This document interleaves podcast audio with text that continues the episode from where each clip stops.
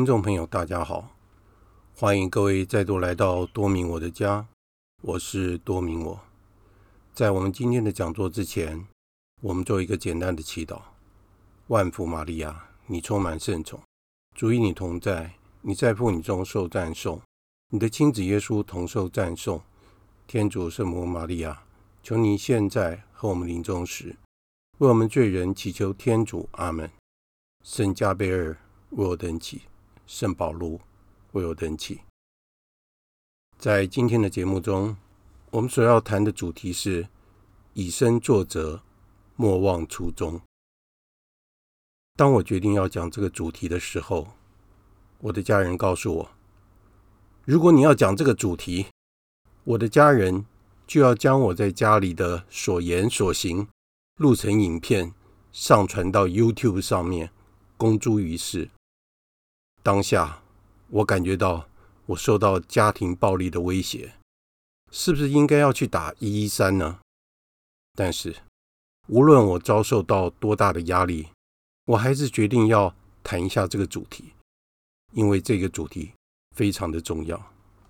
记得在我年轻的时候，我的辅导神师要我试着写一些有关灵修和教育的文章，或是。教导天主教的道理，我的直觉反应是：我有那么多的缺点，还有犯罪的趋势，我哪有资格做这些事呢？可是神师告诉我：你认为牙医帮病人解决牙痛的问题，难道他就没有蛀牙吗？还有，医生帮别人治病的时候，难道他不会生病吗？我听了之后。我觉得很有道理。虽然我们都有缺点，但是我们都还在奋斗的过程当中。我们应该讲的，就要诚实的去讲。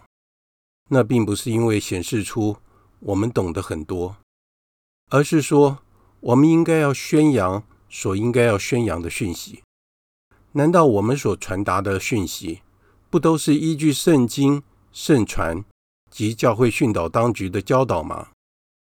说不定有的人听了之后，能够比我们实行的更好，这不是很好的一件事吗？所以，我们只管播种就好了，天主自己会收成的。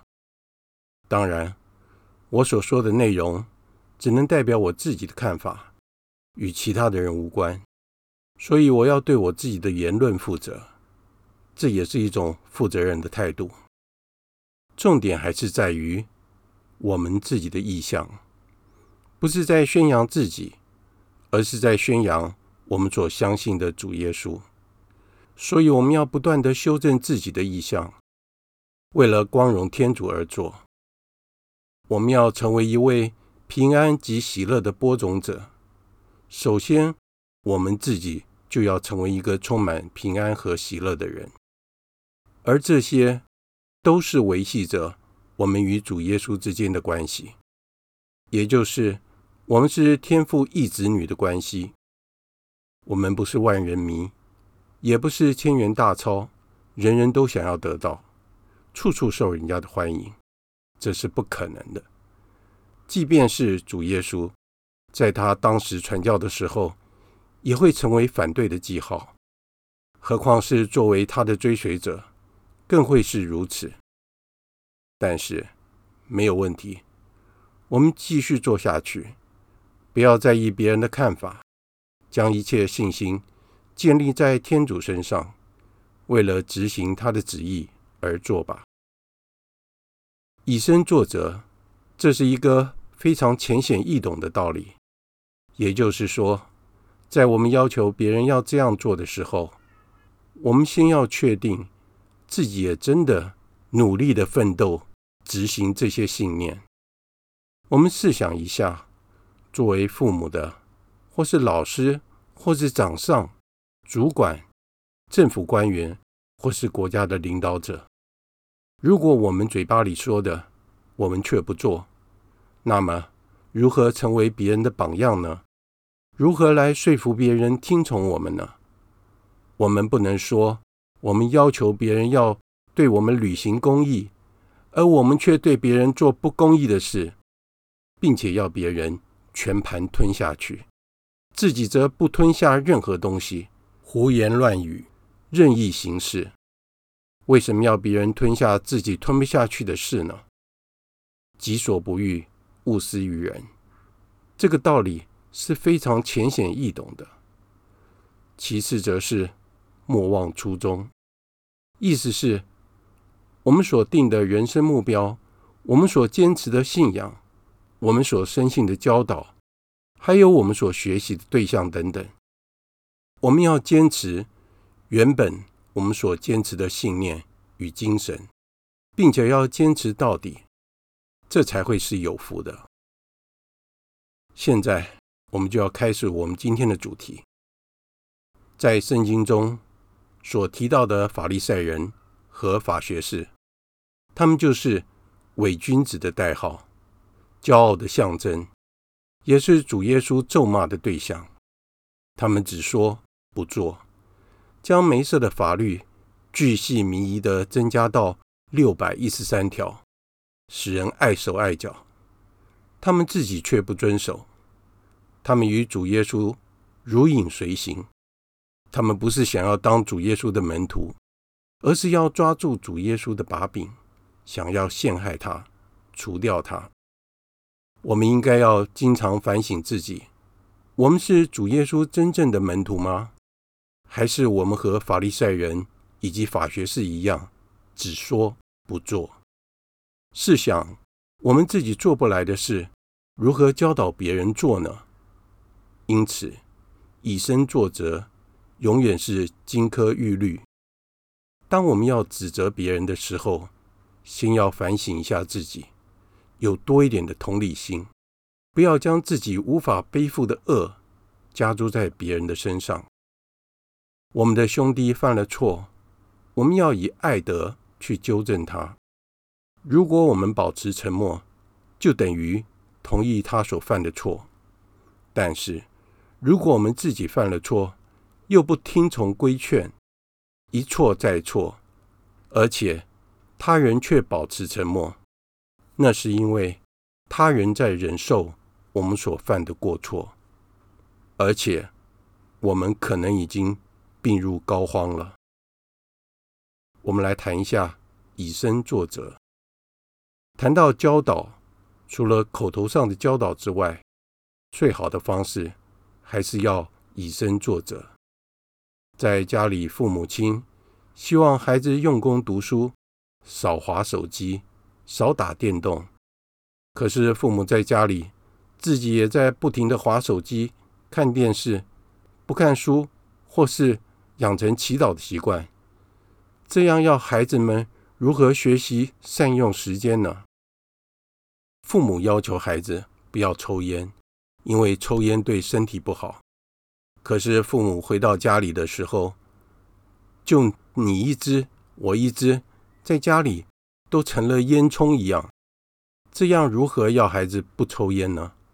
光是吸二手烟就够他受了，更不用说。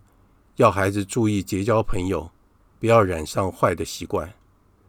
如果是要这样，父母就应该先与自己的孩子成为好的朋友，聆听他们，教导他们，了解他们的问题，才能给他们好的建议。在团体和公司里面也是一样。若自己的身份是主管或是长上，愿意下属。服从自己的建议或是规定，自己就要先贯彻始终，不能认为所订定的规定是为了让属下来遵守的，目的是为了要维持团体和公司的纪律。然而自己却不遵守，这样自己的下属如何会心服口服呢？特别是在团体或公司当中。资深的成员或是员工，对团体的创始理念是最为清楚的。如果资深的成员都不能以身作则，那如何让后来的新血继承原本经营的理念呢？记得我刚进入公司的时候，我什么都不懂，有时候自己回想起来，都觉得自己很好笑。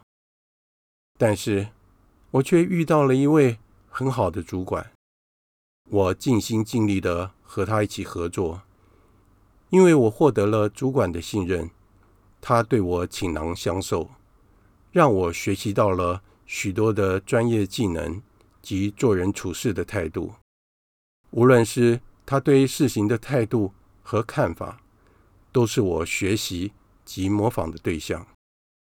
当我在公司服务的过程中，也有遇到不好的情况，那就是遭遇到不对盘的主管，把我冷冻起来。所以在那段时间，我也是很辛苦的挣扎着。但是我借着那段时间，我考上了台湾科技大学的营建工程研究所，进修我的硕士学位。因为当时我没有负责什么重要的工作，所以我就尽力的去进修。我记得当时我遇到一位贵人，那就是乐商会的余云香修女。我告诉她我的情况，我说我在公司里主管不重视我，我过得很辛苦，所以我现在在读研究所。余修女告诉我说：“你不要把你的主管。”当做你的仇人，你应该要感谢他，他刺激你，让你不断的上进，所以你一定要努力的修完你的学位。就是因为听了余修女的劝告，我真的就这样一边工作，一边的修我的硕士学位。最后，我在我的恩师张大鹏教授的带领下，在考进研究所一年之后，顺利的毕业了。我跟我当时的那位主管同时完成了硕士学位。当我毕业的时候，这位对我不好的主管，他对我说：“你很厉害哦，你修完了硕士哦。”他说：“我也是。”哎，这位主管和我同一个时间修完了硕士学位，所以真的也很感慨自己的境遇。后来，这位主管因为他的行为不当。触犯了公司严重的规定，结果他在不预警的情况之下被解雇了。所以，有的时候我们遇到困难的时候，我们不用担心，因为天主会为我们打胜这场仗的。